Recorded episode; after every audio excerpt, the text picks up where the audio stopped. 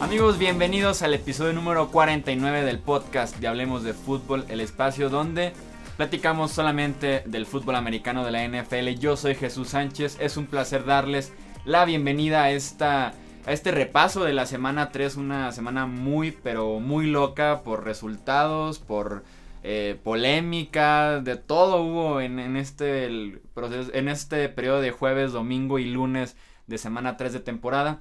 Y vamos a platicar muy a detalle de estos partidos, de la polémica que se armó con Donald Trump y los jugadores, así que estamos listos, me acompaña como en cada episodio mi amigo Luis Alberto Aguirre, ¿cómo estás Luis? Jesús, un verdadero placer saludarlos, sí, como lo mencionas, ¿no? Una eh, semana verdaderamente loquísima en la NFL, resultados sorpresivos, en otros donde se da uno cuenta realmente por qué le pagan tanto dinero a un coreback de elite.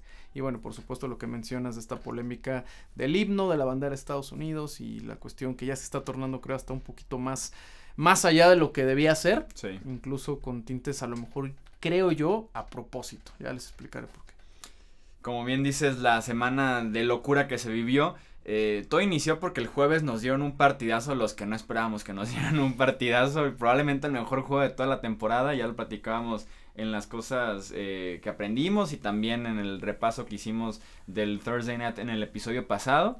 Y de ahí todo se fue empeorando, se podría decir, en, las locuras. Vamos a platicar rápidamente lo que fueron los pronósticos para ahora sí ya pasar a la polémica, para pasar al repaso de los partidos. el invitado que tuvimos esta semana fue Josh Barraza, que nos eh, ayudó con sus pronósticos para representar al suscriptor de Hablemos de Fútbol. Aquí están viendo los picks que hicimos cada uno de nosotros, tanto Josh como Luis como yo, eh, para esta semana 3. Y los resultados son los siguientes. Yo 6-10. Voy a quedar en último por tercera semana consecutiva 6-10. Tienes un corazón de café de Cleveland. Luis 8-8 eh, y mm. Josh 7-9. O sea, o sea, ¿quién gané? Por segunda semana consecutiva Luis ganó eh, en los pronósticos y resultados totales de la temporada. Eh, yo estoy con 25 y 22, 25 aciertos, 22 errados. Eh, Luis 29 y 18, en primer lugar también. Y en el caso de los suscriptores, que cada semana han ido cambiando, están 28-19. O sea, un, un, partidito atrás de ti. O sea, te estamos haciendo pedazos, amigo. Sí, los dos. Los dos. bueno, la comunidad y tú.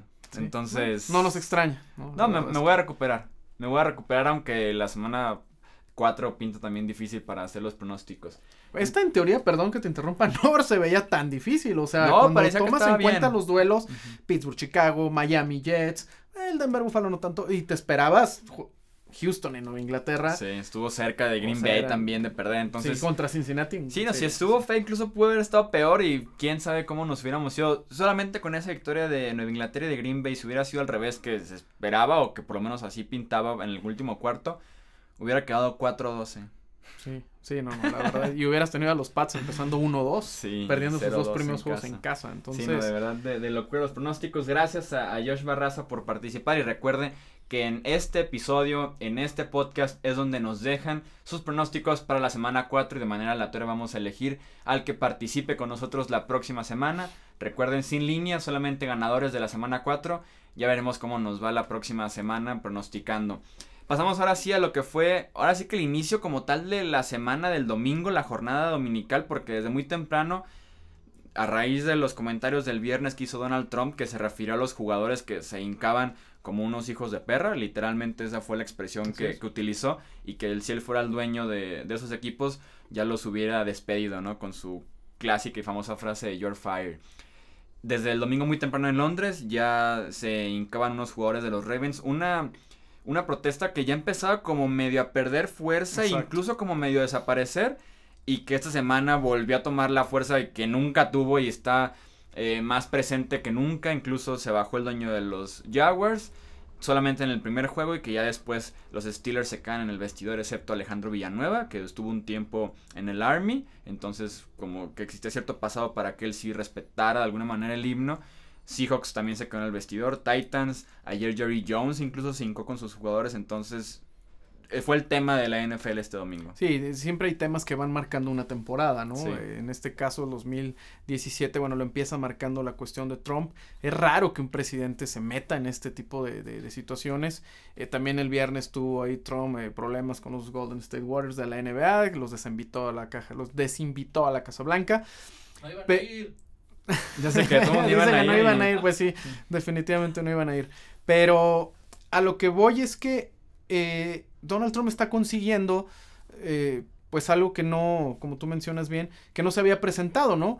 Que la gente esté tomándole todavía más importancia a esto, pero que ya se ha tornado en una cuestión mucho más allá del, de la cuestión original que montó eh, Colin Kaepernick en su momento, cuando él lo único quería, que quería era protestar contra las cuestiones raciales, la brutalidad policial, eh, todas estas cuestiones que, que, son muy comunes allá en Estados Unidos, pero la gente, o una parte de la gente, sobre todo los conservadores principalmente, eh, lo están tomando como un ataque a la milicia, a la bandera de los Estados Unidos y se, entonces ya se ha prostituido toda esta situación y yo no sé si el gobierno de Estados Unidos esté utilizando esto para generar eh, pues más interés de que los jóvenes se enrolen en las Fuerzas Armadas. Digo, puede ser una teoría, ya varias, eh, digo, tú sabes que siempre hay las teorías conspiradoras, ¿no? En redes sociales, pero empiezas a darte cuenta que, que, que pudiera ser. Villanueva se queda en, eh, no se mete en, no se queda con los acereros en el túnel, escucha el himno y al día siguiente es el jersey más vendido en la NFL. Entonces, imagínate si no tiene influencia, si no pueden conseguir cosas. Entonces, yo creo que ya se está haciendo un circo un poquito más allá de lo que pudiera o debiera ser, pero creo que el gobierno de Estados Unidos le está sacando raja. Donald Trump hablaba de ratings bajos y curiosamente fue la jornada con mejor rating en lo que va de la temporada. Entonces, la verdad es, es absurdo creo que se ha prostituido como lo, como lo dije hace, hace un momento y creo que los jugadores deberían de buscar no por una cuestión de la bandera y todo eso, sino buscar una plataforma distinta para no hacerle el caldo gordo al señor Trump. Sí, yo tengo como tres, cuatro cuestiones de decir ese tema. Eh, la primera es que se convierte de, la protesta como en un tema personal, porque así lo hizo Donald Trump, ¿no? Pasó de faltarle respeto al himno a como si lo y le falta respeto hacia él, ¿no? o sea, como que lo, tornó personal. Lo tornó personal cuando ni siquiera es que estén protestando el himno o la bandera, es la plataforma o el medio por el que están protestando, como bien dices tú, las injusticias, la brutalidad de la policía, etcétera, ¿no? Y que yo lo veo como un tema, hablando de, de que es personal en contra de Donald Trump, Trump tiene un, eh, tiene un pasado importante en contra de la NFL dos veces. La primera fue cuando con su extinta eh, USFL. que peleaba con la NFL por ser la liga principal. Al final de cuentas desapareció la USFL y la NFL es ahorita la liga más importante en Estados Unidos. Y la segunda es que hace dos años intentó comprar a los Buffalo Bills y lo mandaron pero muy lejos con su candidatura o con su dinero literalmente para comprar la franquicia porque no lo querían cerca de la NFL. Exacto. Entonces creo yo que viene por ahí este tema, buscas tweets de Trump y NFL y te salen de hace 3, 4 años diciendo ya lo de, lo de los ratings, que la salud de los jugadores, que la salud financiera de los equipos, entonces es un tema personal y que sí se está volviendo protagonista, como bien dices, en este año de NFL. Sí, a eso voy presente con que los jugadores deberían de buscar una plataforma distinta para, para no hacerle, eh, no darle más publicidad a Trump, porque es evidente que la está ganando. Sus seguidores realmente ah, me ha llamado la atención. Eh, no es, vaya, no es nada nuevo, ¿no? Saber la doble moral que se debe manejar allá en Estados Unidos, pero sí me ha sorprendido bastante. Y, bueno, pues hay gente, ayer un, aficionado quemó un jersey de Von Miller, otro estaba, sí, por hincarse, otro estaba ahí hablando de que ya no, ya, ya no quería sus boletos de toda la temporada. Y yo nomás digo, yo quiero ver a todos esos aficionados cuando su equipo quede campeón, si no van a estar en las calles, en los desfiles, ¿no? No, y que incluso molesta al estadounidense que no sigue la NFL.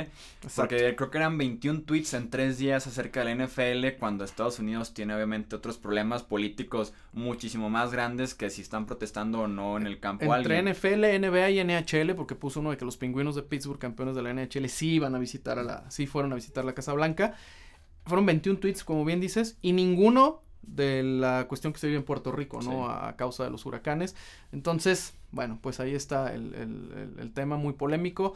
Vamos a ver qué pasa en las siguientes jornadas. Eh, yo no creo que acabe aquí y se puede poner peor. Lo que sí me llamó la atención y creo que sí es de, aplaudirse, a lo mejor también por el interés que tienen ellos, es que los dueños el, prácticamente todos se solidarizaron con sus jugadores, apoyaron y incluso me llamó la atención que Robert Kraft, el dueño de los Patriotas, habló fuerte en contra de las También Tom Brady, también Tom Brady que, es amigo. se consideraba amigo de Donald Trump y que dijo que hasta rompía relación con sus comentarios y que lo que decían mucho es que las protestas de la NFL requerían de una figura realmente importante como un Tom Brady, como un Aaron Rodgers y que este fin de semana nos vimos por lo menos entrelazados de los brazos en señal de unión con sus compañeros, ¿no? Que, que están sufriendo, que, o que se hincaron y fueron llamados así o que son parte de esta o la discriminación o la, brutalidad de la policía, etcétera. De hecho, esta semana el Sports Illustrated en Estados Unidos, la popular revista, es precisamente la, la, portada con varios jugadores entrelazados de diferentes ligas, incluyendo Roger Godel, que creo que fue lo que no le gustó mucho. Sí, no, y la, la fila, la primerita fila es LeBron James, Stephen Curry y Roger Goodell. Así es. Están los tres entrelazados y atrás ya aparecen diferentes figuras del deporte. Sí, está, está muy buena esa portada ya veremos qué más nos va dando este tema, ¿no? Así es, pero bueno, hablemos de los partidos que estuvieron muy buenos. Sí, así es, platicamos de, de este inicio en Londres. Sorpreso totota de los Jaguars ganando 44-7, iban 44-0 creo incluso. Sorpresota fue exclusivo de Yahoo, que me da risa como yo lo vi en el iPad, luego lo vi en la computadora, no, nunca se trabó, nunca cambió de calidad, ningún, ningún problema para un partido que lo ven muchísimas más personas que cualquier liga de fútbol que sí se están trabando los partidos y que te habla de la tecnología y de que una plataforma tan bien hecha como es Yahoo y como es la NFL. Y hablando del partido, creo que es el mejor juego que ha dado Blake Bortles en su carrera. Y de la defensiva de los Jacksonville Jaguars, que platicamos del talento que tienen de sobra para ser la mejor de la NFL. Calais Campbell, Malik Jackson, que llegaron en la agencia libre, mm, probablemente son la mejor pareja de defensive tackles actualmente en la NFL. Y también AJ Buye, que llegó en la agencia libre, y Jalen Ramsey, que fue top 10 del draft. Los esquineros de, de Jacksonville. Creo que son mejores que Chris Harris y Akip Talib ya. Bueno, habrá que verlo. Digo, todavía tienen que enfrentarse a ofensivas de mucho más renombre. Sin embargo, de, entrada para este juego hay algo bien curioso. Yo creo que los Jaguars ya se acostumbraron a todo lo que es esta rutina de viajar a Londres. fue su quinto partido en Londres. Sí, son prácticamente ya londinenses los Jaguares. Yo creo que el, el futuro de esta franquicia pudiera estar precisamente allá en la capital inglesa. Y lo que mencionas, la defensiva es muy buena. La defensiva creo que está dando mucho que hablar. Pensé que te ibas a referir a que esta defensiva eh, pudiera llevar a los Jaguares a darle una sorpresa a Tennessee. Nunca pensé que te fueras a aventurar tanto con lo de Harris y oh, Talib. Pero no los descarten, ¿eh? Yo creo que los Jaguares pueden hacer ruido. Lamentablemente, eh, la posición de coreback es de altibajos. Pero tiene una defensa, como bien lo dices, eh, de campeonato, ¿no? Sí, que ya están corriendo también muy bien la bola con Fournette, el novato, que está cumpliendo y con Karim Hunt son como favoritos para el novato ofensivo del año. Si sigue corriendo así y Bortles sigue sin equivocarse, que fue lo que hizo en Londres, solamente llama la atención porque fueron cinco touchdowns y se ven muchísimos, pero eran pases muy sencillos, que era respetar las mecánicas, el tiempo y completar un pase fácil y cumplir con la ofensiva, que es lo que están buscando él solamente, que cumpliera, que no eh, cometiera errores y ahí está el resultado de los... No, no 44-7 para que ganen todos los partidos, pero sí Jacksonville tiene la defensiva suficiente, el juego por tierra para dar pelea. No, y aparte no le ganaron a un equipo, a los Browns, no le ganaron a los Cuervos de Baltimore, que son un equipo que siempre está ahí eh, dando guerra con un coreback en teoría de élite. Pero yo creo que muy con en teoría. Sí, con los Jaguars creo que se nota la mano de Tom Hablando de Flaco, completó su primer pase con cuatro minutos en el segundo cuarto. Sí, no, la verdad es que fue una golpiza, raro, también creo que los, los Ravens se van a recuperar. Pero bueno, siempre pasan muchas cosas extrañas en las primeras semanas. Eh, los vaqueros perdiendo contra Denver y después la manera en la que jugaron el lunes por la noche. Entonces, calma con los jaguares porque pues es como decir que tus bucaneros no van a calificar después del mal partido que ya. Ya ni me los menciones. Pasamos con el de Denver, platicabas acerca de, Denver que también perdieron el invicto, eh, yendo a Buffalo, 26-16 perdieron.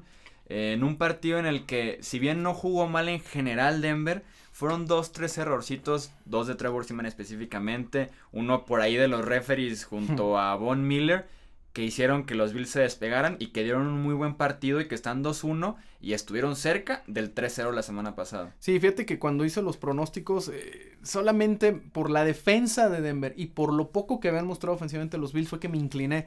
Pero yo te lo dije, eh, no me dejará mentir, yo estaba, dije, no me, no me late. Yo creo que los Bills pueden dar la sorpresa. un, incluso más que trap game por la, la buena defensiva de los Bills. Y se vio, Tyro Taylor jugó muy bien. Supieron utilizar bien a LeSean McCoy recibiendo pases.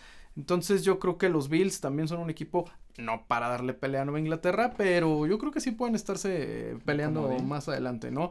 Y lo que mencionas de Denver, errores de novato del coach Vance Joseph. Por ahí mandó un intento de, de engaño, de patada, de despeje que la verdad todo mundo sabíamos que iba a ser el engaño y obviamente nadie se lo comió. Eh, lo que mencionamos de la, del castigo a Von Miller por ahí por hacerle el too slow a, al coreback de los Bills, me parece una, una penalización absurda porque mató el juego. Muy probablemente los Broncos no hubieran tampoco, no, no tenemos certeza de que iban a empatarlo, pero lo mató porque regaló cuatro minutos más. Después Buffalo anotó otro, un gol de campo. Entonces se, despegó a 10 puntos. Entonces ahora sí que le dio en la torre al juego. Pero yo creo que para los aficionados de los Broncos era un juego bien complicado. Para ellos siempre les va mal yendo a Buffalo. Hacía mucho calor. Y muy probablemente eh, la, eso le afectó también a, Trevor Simeon, que por ahí tuvo una, una, jugada en tercera y seis, donde consiguió el primer y diez de manera personal y le pegaron bastante fuerte. Yo no sé si eso lo dejó medio sacudido, porque desde esa jugada ya no volvió a ser el mismo. Sí, no, y que sí fueron. La primera intercepción discutible porque el pase. El receptor estaba abierto, pero el pase viene un poquito hacia la derecha. Entonces el defensivo que estaba muy atrás del receptor, ahora sí que se encuentra con, con el balón. La segunda intercepción sí es un error de novato jugando la primera semana de pretemporada en la que se quiere deshacer el balón. Viene la defensiva, solamente manda el balón a las gradas se quedó muy corto y se quedó la defensiva con el ovoide, entonces Buffalo aprovechó, anotó seis veces Buffalo a pesar de que fueron muchos goles de campo, fueron cuatro y dos touchdowns, fueron seis series ofensivas que terminaron en puntos y sí, con los Broncos no creo que haya mayor eh, duda de que van a seguir siendo un buen equipo, incluso yo los veo como favoritos la próxima semana en contra de Oakland. Eh, pero sí, fueron dos errores de Trevor Simeon que comprometió bastante el partido que iba a buen ritmo, pero que sí desde un inicio se vio que iba a estar complicado eh, con una ofensiva de Búfalo que pasó muy bien la bola, que otra vez eh, detuvieron muy bien el juego por tierra la defensiva de los Broncos, pero como bien dices, aprovecharon entonces como no va a correrle Sean McCoy lo pusieron como receptor tuvo siete recepciones entonces supieron explotar muy bien a la defensiva de Denver el, el perímetro de Denver la no fly zone famosa está teniendo problemas porque están extrañando a, a TJ Ward. Y no por la calidad de TJ Ward, sino que eh, la comunicación, la comunicación el liderazgo. y todo eso, y obviamente los jóvenes que tienen ahí atrás, pues están todavía acoplándose, ¿no? Cuando hagan clic, a lo mejor a media temporada ya van a estar mucho mejor, pero bueno, es, es, es, un, es un partido que no me sorprende el resultado, los Bills van a andar bien y los Broncos creo que van a seguir eh, mejorando. Vamos entonces con otra gran sorpresa, si no es que la mayor sorpresa que tuvimos en esta semana 3, que fue la derrota de los Steelers en Chicago 23 a 17 en tiempo extra. Eh, viendo el partido en repetición, los Steelers se disparaban en el pie desde el primer cuarto. En la primerita jugada del partido, Big Ben tenía a Martevis Ryan solo 60 yardas eh, de, distancia y lo voló por cuestión de centímetros. Incluso Martivis Ryan alcanza como a rozar el balón. Se les fueron 7 puntos. Eh, la primera serie ofensiva de Chicago que despeja es se le cae el, balón al, regresador. Entonces Chicago tiene la bola y nuevamente regalan ahí la posesión en, muy buena posición de terreno. Entonces Pittsburgh se empezó a disparar solo en el pie. Además de que Chicago se me hace un buen equipo. A pesar de que tienen marca, sí, a pesar de que tienen marca de 1-2, que estuvieron muy cerca de ganar la Atlanta la primera semana. Mientras tengan los números que tuvieron en contra de Pittsburgh en pases intentados, que fueron 22, y 35 acarreos como gran diferencia entre ambos, con eso tienen lo suficiente para poder ganar partidos porque Howard y Cohen son una super pareja, super talentosa de corredores y que les dieron la victoria en tiempo extra. Fueron nada más 3-4 acarreos y ya la habían ganado sin ningún problema por esta explosión que tienen de corredores con esos dos jugadores. Entonces, Chicago es un buen equipo y Pittsburgh por tercera semana consecutiva se ve mal. Ni siquiera se ve promedio o se ve decente, se ve mal. Sobre todo la ofensiva, Livion Bell no rompe tacleadas. Martevis Bryant se ve muy fuera de, de, campo porque lleva un año sin jugar. Y Antonio Brown es como la única chispita muy buena cada semana en esa ofensiva de Pittsburgh. Sí, pero definitivamente solo no va a poder. Sí, no. Entonces yo también creo que el Big Ben por ahí ha tenido eh, ciertos problemas, como mencionabas hace días. Eh, creo que cada vez se está acercando más el retiro no se ve igual. de Ben Roethlisberger. Y si por, y, y por, digo, aunque le encanta tirarse al piso, yo creo que si lo consideró fue por algo, ¿no? Entonces, tal vez estemos viendo ya las últimas dos temporadas quizá de, de, del Big Ben. Y volviendo a, a, a, Chicago, se nota el sello de John Fox. Es el sí. típico equipo de John Fox, muy defensivo, que quiere balancear un poquito más hacia el lado terrestre la ofensiva, quitando responsabilidades al coreback. Así lo hizo con las Panteras. Con los Broncos lo intentó, pero tienes a Peyton Manning, no, no es posible, pero fue muy, muy similar, ¿no? Y ahora con Chicago lo está haciendo. El problema es la posición de coreback. Sí, que mal que, juega Glennon. Sí, Glennon es probablemente es... el peor titular actualmente en la NFL, ¿Crees? Glennon. Yo sí, porque ni el sí. de los Colts que está supliendo a. Sí, no, Jacoby Brissett ahí la lleva. Sí. Y, me, y hay que checar de cerca la situación de quarterback en Chicago porque juegan este jueves en contra de Green Bay y luego tienen 10 días para su siguiente partido. Puede que aquí venga el, el cambio de quarterback que salga Glennon y que entre Mitch Trubisky el novato. Pues mira. Son 10 días, eso es ganancia sí, para prepararlo. Eh, va a depender del resultado, ¿no? El problema sí. es de que si, si, empiezan a sacar buenos, si buenos, buenos partidos, si por ahí le sacan un susto a Green Bay, difícilmente vas a hacer el cambio de Corea porque es como tirar a lo mejor la, la, la toalla en la temporada, ¿no? Entonces habrá que esperar un poquito, ser pacientes pero tampoco lo dudaría. Si llega Green Bay y les mete 40 puntos, sí. a lo mejor, como dices, pudiera ser el, el momento de, de que llegue el novato. Uno de los partidos más interesantes fue el de Atlanta contra Detroit, que ganaron los Falcons 30 a 26. En la última jugada parecía que los Lions tenían otra remontada en el cuarto cuarto. Si la temporada pasada establecieron un récord, esto hubiera sido su segunda en tres partidos, tomando en cuenta la primera semana contra Arizona y ahora contra Atlanta. Eh, este touchdown de Golden Tate, que al, fin, al principio lo dieron, eh, lo revisaron y dijeron que se había quedado corto en la media yarda y con eso se acabó el partido. Para mí sí era touchdown y sobre todo si lo estás viendo tan cerrado, no sé cómo pueden cambiar la decisión de los referees. Pero Atlanta se mantiene invicto, 3-0 el único que queda invicto en la NFC. Y que creo yo el récord sí habla de que Atlanta ha sido el mejor equipo que tiene esa conferencia. Porque Green Bay ha tenido altibajos y ya le ganó a Atlanta directamente. Uh -huh, uh -huh. El caso de Seahawks que va a 1-2. Entonces creo que nivel Atlanta sí se merece ser el equipo con mejor récord de la NFC. A pesar de que este partido parecía que los Lions eran más bien los que se mantenían invictos de manera súper sorpresiva, hablando de Detroit como el único invicto hipotéticamente en la NFC, ¿no? Sí, no, la verdad es que los Leones han jugado bien. Eh, Stafford ha hecho bien las cosas. Pero Atlanta, si me preguntas ahorita, es mi candidato número uno al Super Bowl. ¿Cómo cambias, no? Sí. Después de, de, los pronósticos de la pretemporada. Ahorita es el mejor equipo de la NFL junto con los jefes de Kansas City. No sé que, si estés de acuerdo. Los dos invictos también. Sí, de coincide. hecho, los dos. Cu coincide que el récord es el mismo nivel que estoy de acuerdo contigo. Sí, los dos con marca perfecta hasta ahora. Pero eh, el cierre fue muy polémico. Por alguien, alguien me preguntaba ayer que por qué le daban esos 10 segundos, que no era justo, que por qué no contó. Y yo le decía, lo que pasa es de que al momento que entra el, se marca el touchdown, se detiene el reloj. Sí. Entonces, por regla, se tiene que echar, al, al momento que no se las dan, eh, tiene que aplicarse la pérdida de tiempo. Creo que 10 segundos sí es demasiado, a lo mejor deben ser 5 segundos tal vez, porque pues le robaron la posibilidad a Detroit de, de, de ganar el juego, ¿no? Sí. Ya que no habían, no les habían otorgado el touchdown, pero estoy de acuerdo contigo, para mí no había la evidencia suficiente para cambiar la decisión del touchdown. Si no lo hubieran dado desde inicio, probablemente te hubiera dicho lo mismo, no había evidencia suficiente sí, para cambiarla. Sí, que se quedara, que sí. se quedara lo que marcaban.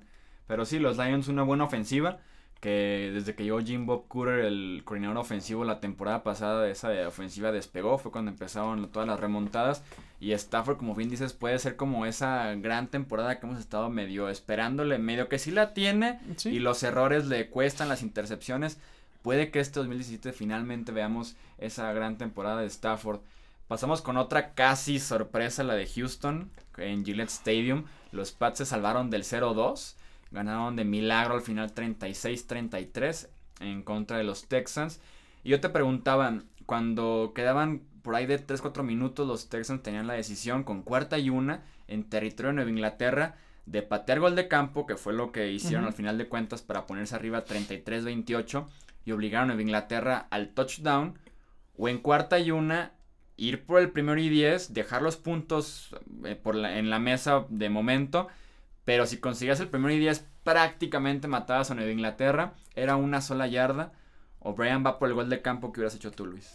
Yo hubiera ido por el cuarta y una, sin duda hubiera ido por el primero y 10 confiaron, a veces en este tipo de decisiones es complicado porque confías en tu defensiva que es la que te estaba manteniendo en el juego, pero yo creo que ya está muy cansada y conocemos la fuerza mental de los Patriotas y conocemos al señor que está detrás del centro que se llama Tom Brady, ¿no? Entonces, de todos modos te iba a matar si estuvieras a 3, 5, 7 arriba, ¿no? Sí, la verdad es que yo hubiera ido por ella. Una cuestión, no sé, como te mencionaba, yo hubiera puesto atrás en el backfield a JJ Watt, le das la pelota, a ver, párenlo, una yarda. Como no sé, algo, mínimo, no fullback, algo para, para intentar hacer diferente. Sobre todo un equipo como Houston que sabemos que no va a ser campeón de la NFL. Tienes toda la posibilidad de, de de, experimentar, de ir por cosas, ¿no? de, pensar, diferente, pensar diferente porque si piensas normal te van a ganar. Sí, y sobre todo una, una jugada que te puede cambiar incluso tu temporada, ¿no? Si no la conseguías, te hubieran dicho, bueno, pero seguramente Tom Brady te iba a hacer pagar los platos rotos. Lo hizo, tiene más de 40 años el señor, cinco pases de touchdown. No soy fan de Tom Brady, pero señor es el mejor quarterback de la historia. No hay manera de negar esto. No, y en esa misma serie con la que dieron la vuelta, convirtió en un tercer y 12, luego un tercer y 18. Así es. Y un pase perfecto, una ventana muy pequeña de 25 yardas para la anotación. Y que Brandon Cooks es como su graduación como receptor en Inglaterra. Inició lento semana 1 y semana 2. Explotó en esta semana 3 con dos touchdowns, una recepción de 51 yardas que además le sumaron. Entonces es como la graduación de Brandon Cooks como receptor número 1 en Inglaterra. Necesitaban un partido importante de, por parte de Cooks y fue justamente lo que les dio. Nueva Inglaterra evita un 0-2 en casa que hubiera sido hasta penoso, ¿no? Sí, que aparte es totalmente extraño. No sé si tienes la estadística, pero debe haber sido hace mucho tiempo, ¿no? Probablemente desde antes de la llegada de Bill Belichick que los Pats empezaran 0-2 en casa. Y ahorita que mencionas de Cooks, las dos jugadas más importantes del final, ¿no? La anotación y después la ruta que corre en la conversión de dos puntos es fenomenal. Y después tiene Houston la posibilidad, y Dios mío, regalas 10 segundos, te tardas 10 segundos en pedir un tiempo fuera no merecían ganar cuando haces eso, ¿no? Sí, Bill O'Brien se vio que era, el alumno literalmente de Bill Belichick, ¿no? Al final de cuentas se notó en las decisiones que tomaron. Otro equipo que lo evitó fue Green Bay. Ganaron 27-24 en tiempo extra. También Cincinnati tenía la opción para jugársela en cuarta, matar a Green Bay jugando el Lambeau Field. Fueron por el gol de campo para ponerse a 7. Les duró como un minuto la ventaja de 7 puntos. Lo empataron Rogers también con una muy buena serie ofensiva. Y una estadística, yo creo que es la más rara que vi esta semana en la NFL. Primera victoria de Aaron Rodgers en tiempo extra. Estaba 0-7 Aaron Rodgers, uno de los mejores de la historia. 0-7 en, en postemporada. Se pone ya 1-7 con esta victoria a Cincinnati. Ah, bueno. Además de que eh, ya le ganó a los 31 equipos de la NFL. Le faltaba Cincinnati, obviamente Green Bay. Ya tachó a los Bengals de su lista. Ya tachó la victoria en tiempo extra también de su lista. Sí, eh, lo que mencionaba al inicio de este bloque es precisamente lo que vale un coreback, ¿no? De, de, élite. Aaron Rodgers y Tom Brady hicieron la diferencia y le dieron esa victoria a su equipo que no merecía ganar y que realmente jugó, jugó eh, no quiero decir basura, pero que jugaron bastante mal y bueno, ahí está el por qué cobran tanto dinero estos hombres y lo que hizo la diferencia a lo mejor en otros frentes, ¿no? Como por ejemplo el Denver Buffalo, que a lo mejor de haber tenido un quarterback de élite el resultado había sido diferente. Por eso esos señores ganan lo que ganan y bueno, pues ahí está. Lo que me preocupa es que ni Green Bay ni Nueva Inglaterra en este momento los veo como ese, esos equipos poderosos que muchos estábamos pensando para, para, su, para llevarse el Super Bowl, ¿no? Sí, era un pick común de Super Bowl, ¿no? Green Bay, Nueva Inglaterra en Minnesota, entonces sí, como estoy de acuerdo contigo, sobre todo el costado defensivo de ambos equipos acaba de ver bastante y además de que los Packers están muy afectados por las lesiones en la línea ofensiva. Regresó Jordi Nelson, pero sí, parece que siempre hay dos, tres lesiones en la ofensiva de Green Bay que medio les pegan en diciembre, enero y Aaron Rodgers termina por, por querer hacer mucho y terminan eliminados los Packers, ¿no? Eh, platicar rápidamente de lo que fue el Sunday Night Football. Washington le ganó a, a los Raiders de Oakland me pareció una sorpresa. Yo pensé que hasta los Raiders iban a ganar fácilmente. Pero se lució Kirk Cousins, se lució el juego por tierra específicamente Chris Thompson. Y la ofensiva de Oakland tuvo yo creo que su peor día en año y medio que lleva siendo una muy buena ofensiva con Derek Carr ya madurado, ¿no? Sí, yo oía las críticas a Trevor Simeon y después muchos dijeron, ¿ya viste el juego que tiró Carr? O sea, la verdad es que fue todavía peor partido, ¿no? Sí. Eh, un quarterback ya maduro, ya con un equipo bien, bien conjuntado Pero bueno, sí, es, es, la, es la NFL, ¿no? O sea, no podemos esperar, como dicen, al otro equipo también le pagan. Están jugando en casa, Monday Night Football. Eh, es el inicio todavía de temporada y, realmente es, complicado, ¿no? O sea, son ligas sumamente competitivas. Ya vimos lo que le hicieron los Jets a los Delfines de Miami, que los blanquearon, por Dios, ¿no? Entonces, eh, yo creo que no es para asustarse aficionados de los Raiders de Oakland. Van a estar bien, van a perder el siguiente domingo, pero son un equipo, eh, son un equipo candidato todavía al Super Bowl, sin duda. Y va a ser un duelo muy interesante porque es la ofensiva de los Raiders viniendo de un mal juego con la espinita de poder eh, rebotar hacia un buen partido ofensivo contra la defensiva de los Broncos que ha estado jugando como top 3 en la liga. Sí, pero que se vio mal en Búfalo. Entonces va a ser un duelo interesante, pero bueno, ya platicaremos de eso el viernes, supongo. Sí, así es. Y ya nada más para cerrar el Dallas Arizona, el Monday Night Football. Eh, los Cowboys, buen partido ofensivo. Elliot se volvió a ver bien, Dak Prescott corriendo y pasando también bastante bien. Y Arizona, que yo pensé que también iba ni siquiera a dar pelea, lo pudo ahí un poquito medio ganar el partido, sobre todo con Larry Fitzgerald, que no sé cómo sigue jugando así, sí, no es como, como el buen vino Larry Fitzgerald. Y Carson Palmer, que con sus decisiones y con sus pases cortos y con la, con la, con la falta de fuerza, lo veo cada vez también ya despedido de la NFL muy pronto. Arizona perdonó en la primera mitad, sobre todo en el primer cuarto, o sea, tenía para irse al frente y no pudo, no pudo liquidar y bueno, el partido terminó empatado en el primer cuarto y Dallas empezó a tomar ventaja. Al final también las decisiones de Bruce Arians desperdiciando tiempos fuera con el challenge. También el manejo del reloj en la, en las última, en la última serie ofensiva cuando necesitaba anotar y recuperar rápido el balón. Eh, creo que fue un desastre. Sí, pero sí, fue un desastre. Sí, eh, Dallas mejoró mucho, la defensiva también se vio un poco mejor. Hay que ver, digo, todavía falta mucho para, la, para que esto se termine. Semana 3 difícil sacar conclusiones con equipos como Dallas, por ejemplo, ¿no? No, y que en esa división creo que es difícil con cualquier equipo, porque está Dallas, Washington y Filadelfia 2-1, Nueva York 0-3 ya muy atrás, pero ese triple empate no sé a qué equipo realmente conocemos bien, porque creo que a ninguno de los tres lo conocemos realmente lo que es o en quién confiaría más. Muy difícil en ese este de la NFC. Hasta ahorita yo me inclino por Filadelfia. Yo, voy por Dallas. Tú vas por Dallas, yo me inclino un poquito por Filadelfia, pero la cuestión del coreback, eh, aunque también es de segundo año, eh, puede pesar, pero bueno, me inclino un poquito por Filadelfia porque yo a Dallas le vi muchos problemas atrás y hay que recordar, la defensiva es la que gana los campeonatos y veo mejor a Filadelfia. Sí, no, va a estar, va a estar muy cerrada esa división, muy interesante seguramente. ¿Cuál es la, mejor división de la NFL? Actualmente, no, yo creo que el oeste de la FC. El oeste Porque está Kansas City, que es el mejor equipo de la americana. La defensiva de Denver, que es top 3, y la ofensiva de Oakland, que es top 3. Y que en teoría deberían estar 3-0, ¿no? Bueno, tuvieron ese tropiezo de visitantes, pero sí, yo también creo que la, el oeste. Y que San Diego va a 0-3. Perdón, los Chargers. sí, todo el mundo, mira, si los oficiales se equivocan, todo el mundo se equivoca con los Chargers. Eh, los Ángeles. Han perdido dos en los últimos segundos. Por o sea, pateador. sí, van 0-3. pero son un equipo que le puede ganar a cualquiera. Sí. Entonces, sí, es la división más competitiva. Sí, no, ese sí, sí Los Ángeles. Sí, los conmigo. Los Ángeles.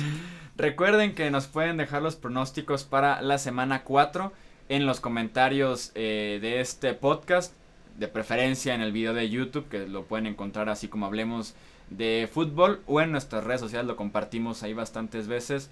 A mí me encuentran como arroba Chuy Sánchez-bajo en Twitter, a Luis como Aguirre-A-Luis. De todos modos, en los super salen ahí las redes sociales para que nos sigan. Igual si no hablamos de su equipo, de su partido, nos pueden preguntar por ahí la opinión que tenemos acerca de, de su respectivo equipo, porque no alcanzamos obviamente a cubrir todos aquí en el episodio. Eh, gracias Luis, nos escuchamos el viernes. Claro que sí, por aquí nos vemos para platicar de la semana 4 de la NFL. Y no haga corajes con Trump, ya lo conoce. Sí, ya sé, lo, clásico, ¿no? Con él. Entonces hasta el próximo viernes con el episodio 50, a ver qué nos regala Luis como eh, premio aquí de celebración.